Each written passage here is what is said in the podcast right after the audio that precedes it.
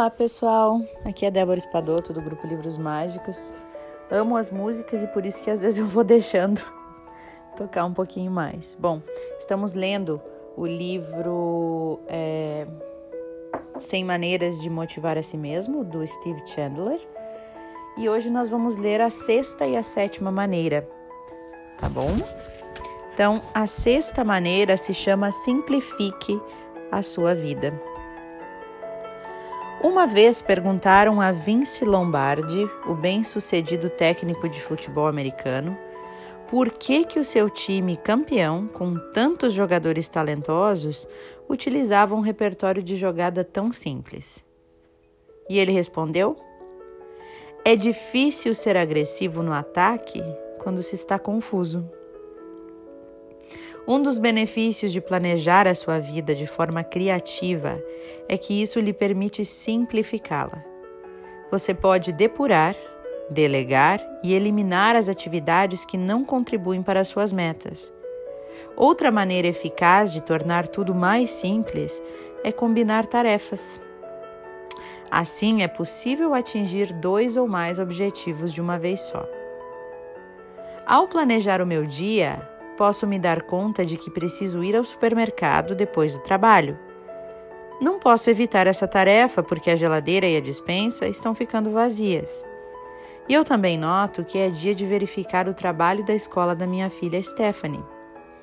E então eu reafirmo minha nova resolução de passar mais tempo com todos os meus filhos. Com uma orientação mais voltada para o seu cotidiano, fazendo cada dia ser mais simples e mais forte que o anterior, você consegue examinar todas as tarefas e objetivos e perguntar a si mesmo: quais dessas tarefas, quais desses objetivos eu posso combinar? E aí é deixar a criatividade fluir. A, criati a criatividade é, no fundo, pouco mais do que fazer combinações inesperadas em qualquer área, incluindo a sua rotina. Depois de refletir um pouco, eu descobri que podia combinar a ida ao supermercado com fazer algo na companhia dos meus filhos. Isso parece bem óbvio e fácil, mas eu perdi a conta das vezes que eu fui fazer compras ou outras coisas sozinho, querendo terminar logo essas tarefas para chegar em casa. E no fim das contas, acabei, acabei não tendo mais tempo para brincar com as crianças.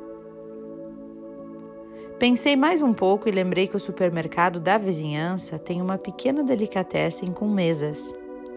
E os meus filhos adoram fazer listas de compras e andar pelo supermercado sozinhos, colocando itens da lista no carrinho e, e assim por diante.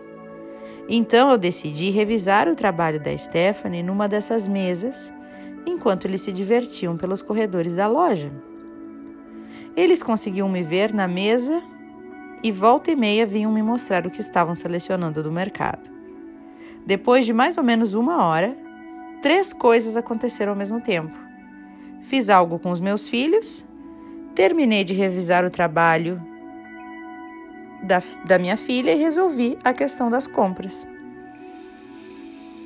No livro do Brain Building, Brain Building Just 12 Weeks, né, que é fortalecimento do cérebro em apenas duas, 12 semanas, a Merlin Voss Savan, a autora, recomenda algo semelhante para simplificar a vida.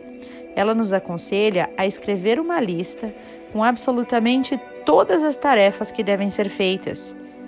Por exemplo, sei lá, num final de semana, e executá-las todas ao mesmo tempo, em uma só ação, com foco e empolgação. A ideia é fundir todas as pequenas tarefas em uma só, deixando o resto do tempo do seu final de semana livre para criar e fazer o que quiser. Bob Cotter, um, um empresário no ramo de produtos de informática e equipamentos de escritório, tem o sistema de gestão do tempo mais simples que eu já vi na vida. O seu método é fazer tudo de imediato não adiar e nem protelar nada desnecessariamente. Ele nos aconselha a executar as tarefas na hora, para que o futuro esteja sempre livre. E observá-lo em ação é sempre uma experiência interessante. Uma vez eu estava no seu escritório e mencionei o nome de um empresário a quem eu gostaria de oferecer o meu treinamento no futuro. E eu perguntei: Você pode criar um lembrete para entrar em contato com ele e dizer que vou telefonar em breve? Criar um lembrete? Questionou ele aterrorizado.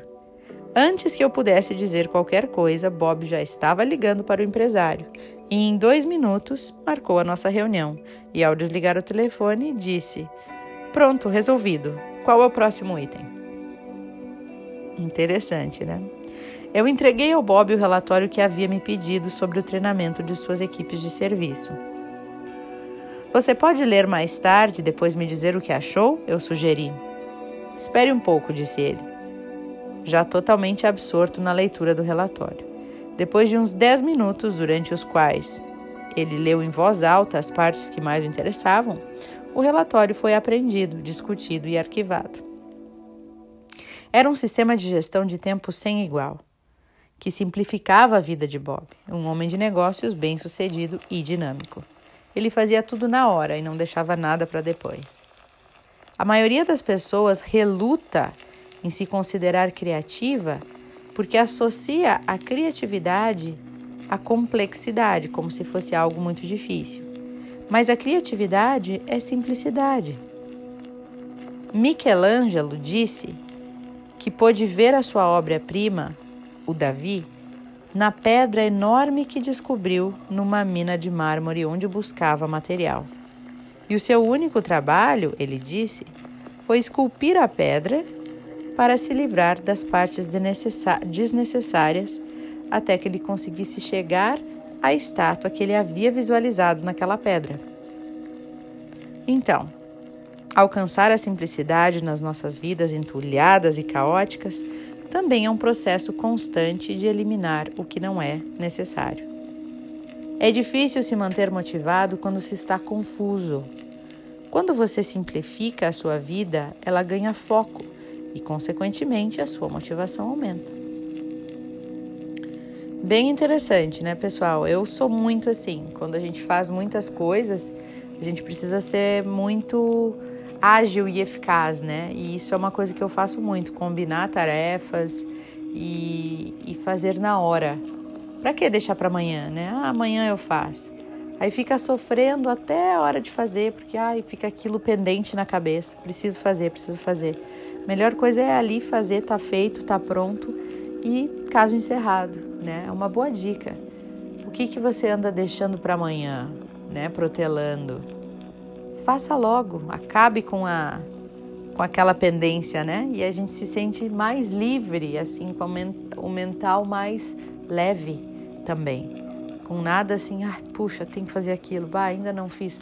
Por que, que não fez? Vai lá e faz, né? Você tá e senão depois ainda vai se esquecer e vai pensar, putz, esqueci, mas quantas vezes que o teu mental te lembrou e tu não, não fez naquela hora, né? Então é importante que a gente faça assim. Número 7. Procure, procure pelo ouro perdido. Quando eu estou feliz, eu vejo felicidade nos outros.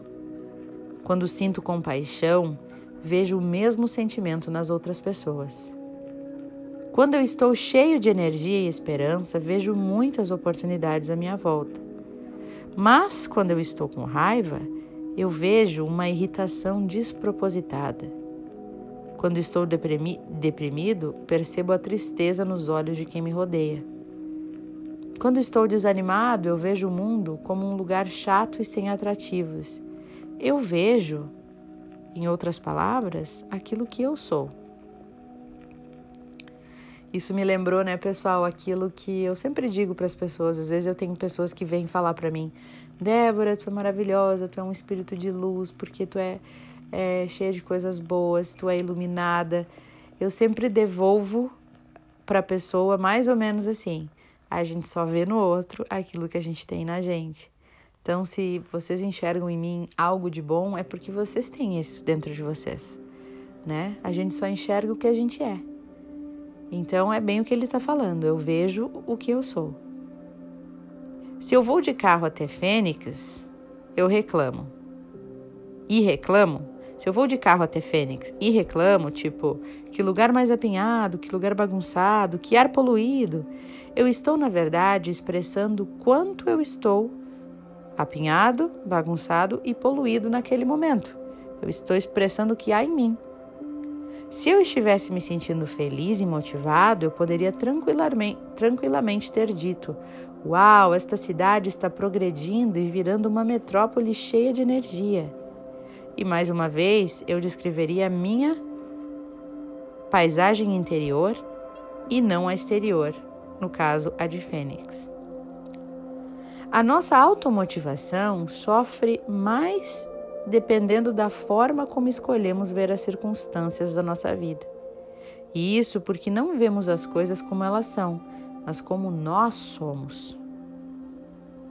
Em qualquer situação, podemos ir em busca do ouro ou tentar encontrar a sujeira. E quem procura acha, viu? Tudo tem um lado bom e um lado ruim, né? O ponto de partida para a automotivação está naquilo que escolhemos procurar na nossa vida.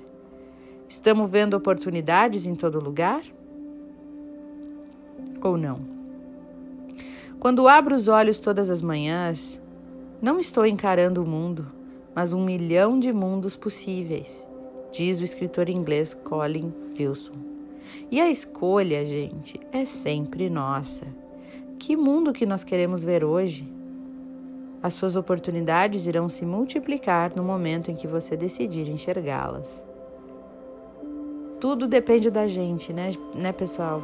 Se a gente escolher focar, mesma coisa da, do foco antes, né, no áudio anterior. É, se a gente escolher focar no que tem de ruim, olha que a gente encontra. E se a gente encontra?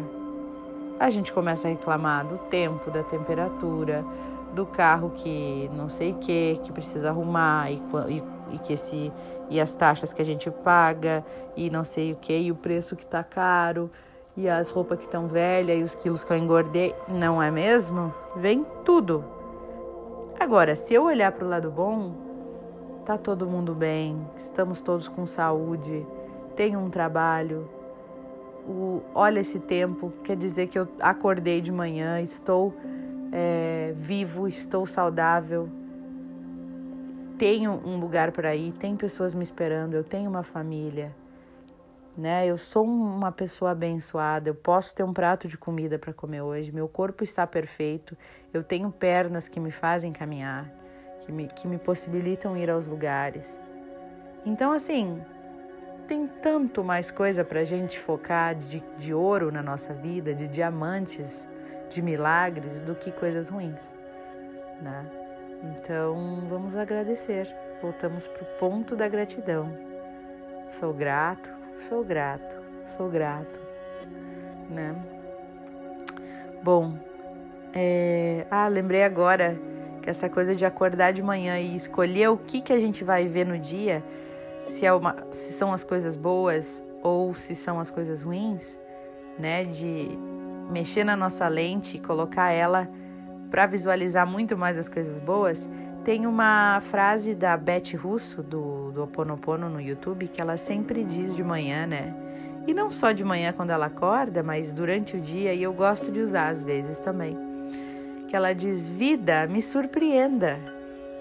Tem tanta coisa contida nessa frase, porque é como se a gente largasse para o universo e dissesse: Ó, oh, tô aqui, tô confiando Tá nas suas mãos, me surpreenda. Eu largo, é, é o soltar, né? Eu largo para ser su surpreendido. Então eu gosto muito dessa frase, né? De acordar de manhã, abrir os olhos e pensar: vida, me surpreenda hoje, né? Então, e olha que a gente se surpreende mesmo, viu? Porque aí a gente, como se a gente treinasse o nosso cérebro para procurar por essa surpresa. E aí a gente começa a encontrar porque tudo que a gente procura acha. Então, pessoal, esse é o áudio de hoje. Desejo a vocês ótimas reflexões e até o próximo áudio.